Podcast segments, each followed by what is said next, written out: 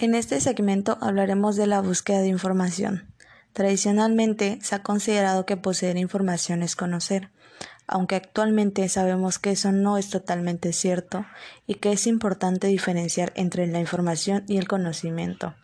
La construcción del conocimiento implica comprender la información, procesarla, relacionarla, darle significado y también aplicarla en la resolución de problemas y situaciones cotidianas. Ayudar a las personas a desarrollar sus capacidades y habilidades para lograr la construcción del conocimiento es uno de los grandes retos de la educación actual. Ahora hablaremos de los métodos de búsqueda en Internet. Estos se basan en una palabra clave y su coincidencia de la palabra referente en la base de datos. Son gigantescas las bases de datos que contienen información sobre cientos de miles de páginas en Internet. Estos son clasificados por distintos niveles, subcategorías que facilitan el proceso de búsqueda. Estos métodos se dividen en dos, el método activo y el método pasivo. Inicialmente el activo son los controlados directamente por nosotros, como los sistemas de búsqueda por patrones relacionados con el tema que buscamos o el acceso a base de datos y si lo anterior no resulta, la interacción con otras personas preguntando directamente a alguien que creamos capacitado para respondernos, ya sea mediante el correo electrónico o utilizando grupo de noticias o listas de distribuciones que tengan relación con aquello que buscamos. Luego tenemos el método pasivo, que serán sistemas automatizados para localizar la información que queramos a partir de una descripción de nuestro objetivo.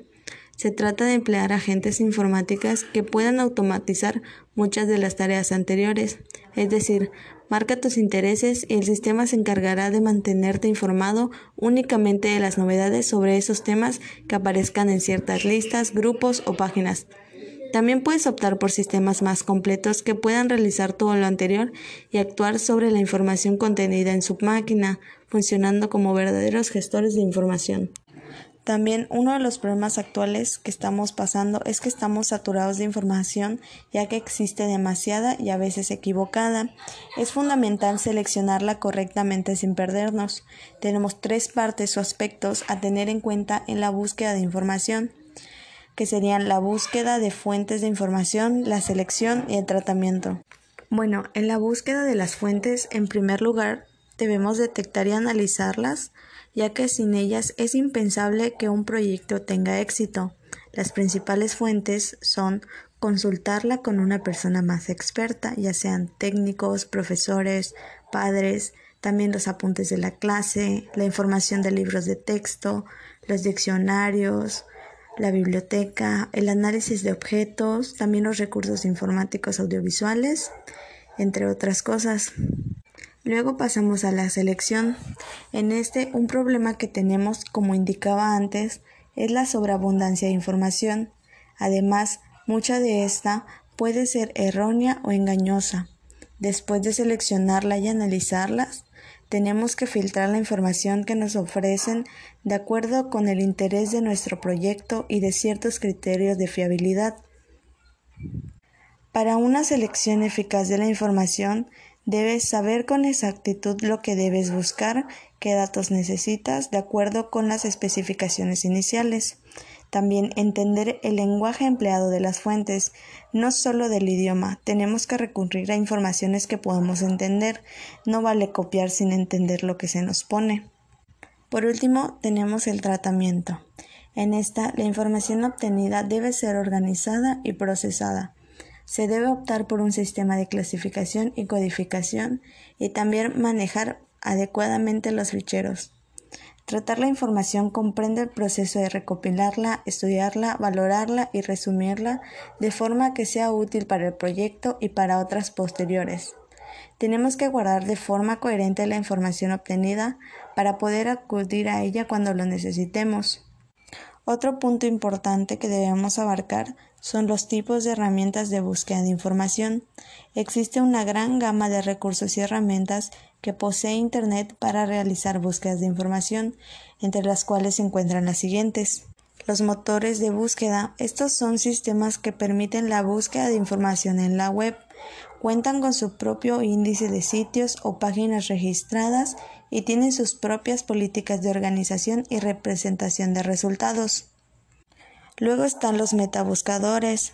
Estos pueden considerarse buscadores en buscadores, ya que son herramientas que permiten realizar una consulta de información en diferentes motores de búsqueda simultáneamente.